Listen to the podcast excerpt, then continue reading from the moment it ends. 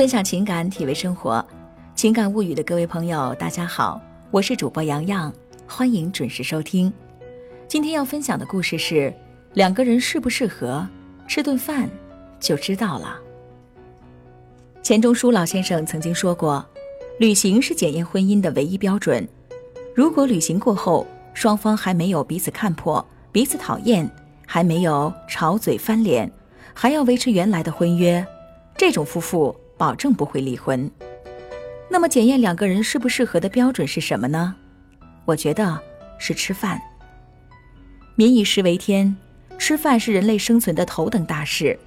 吃饭不仅可以看出双方口味是否能够调和，还可以看出一个人的品性、习惯、能力和教养。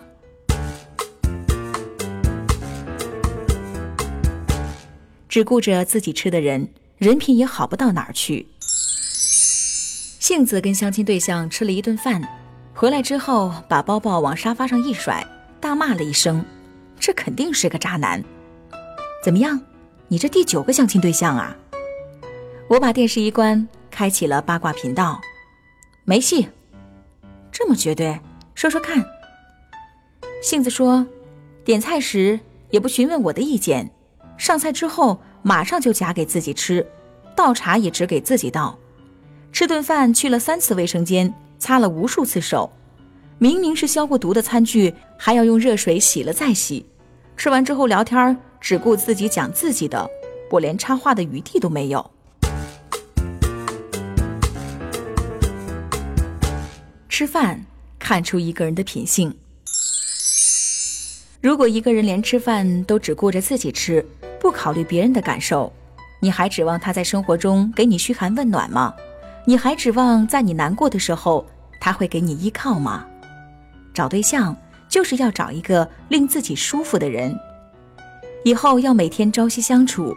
如果一个人小事上都不照顾你，若有一天大难来临，恐怕他也只会临阵脱逃，自顾自的了。吃饭看出一个人的生活方式。后来，杏子终于交了男朋友，是一个朋友介绍给她的。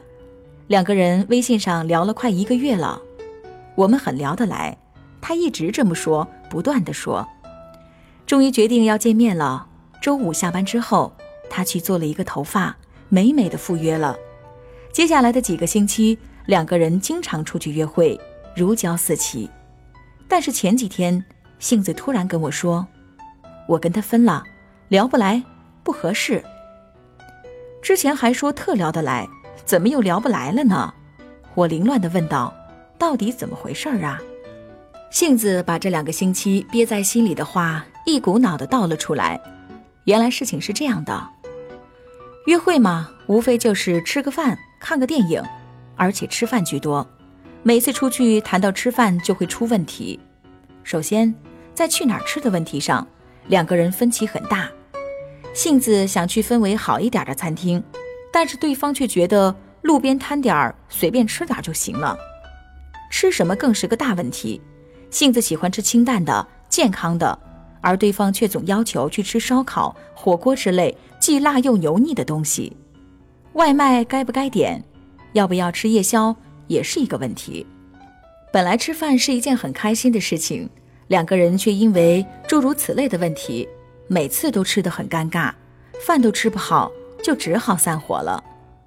吃饭看出一个人的生活习惯和消费方式，吃什么、去哪里吃，直接反映出他的生活方式是否健康，消费方式是否一致。真正的谈得来是具体到一餐一饭，这才是实实在在的生活呀。两个人适不适合吃顿饭就知道了。一个点餐时让你先看菜单的人，和一个自己点完才让你点的人，你会选哪一个呢？一个时刻不忘给你夹菜的人，和一个只顾低头自己吃的人，你又会选哪一个呢？一个不小心把菜汤滴在座位上，马上用纸巾擦掉的人，和一个边吃边说满嘴乱溅油水的人。你选哪一个呢？一个面带微笑和服务员说谢谢的人，和一个对着服务员颐指气使的人，你选哪一个呢？我会毫不犹豫地选择前者。让你先点是尊重，为你夹菜是体贴，及时擦掉污渍是干净，和服务人员说谢谢是礼貌。这些加起来就是一个人的教养。一个有教养的人，才是值得托付终身的人。吃饭这事儿看起来平常的不能再平常的小事儿，其实蕴藏着大道理。一个人的个性、人格、品质、修养、能力大小、为人处事，只需要一顿饭就能看出来。合不合适，吃顿饭就知道了。看他吃什么，去哪儿吃，怎么吃，就能知道他的品性、习惯和教养。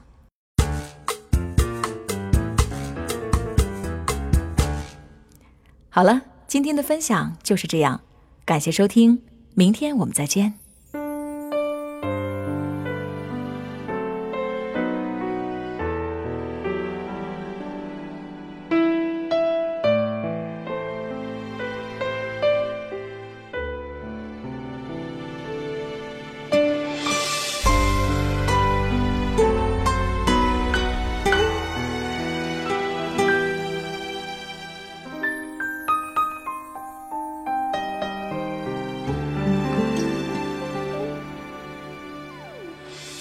决定要走，云怎么挽留？曾经第四纠缠，放空的手，情缘似流水，覆水总难收。我还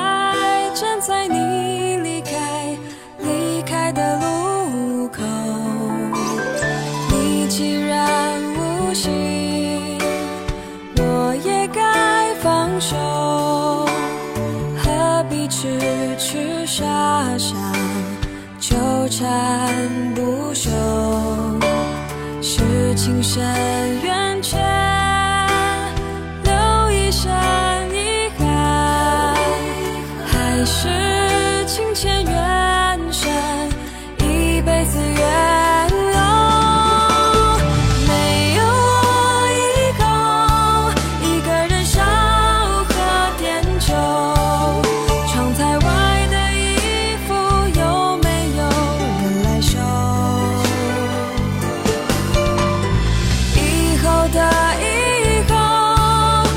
是谁的某某某？若是再见，只会让人更难受。没有你以后，一个人四处旅游，在某时某地就像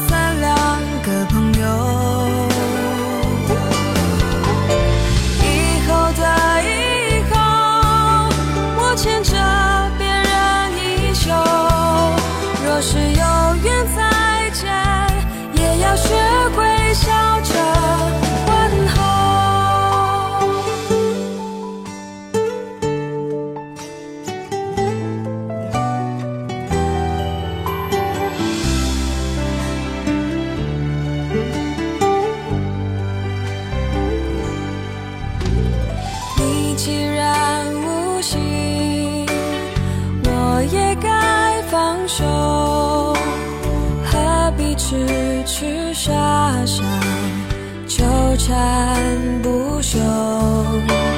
是情深缘浅，留一身遗憾，还是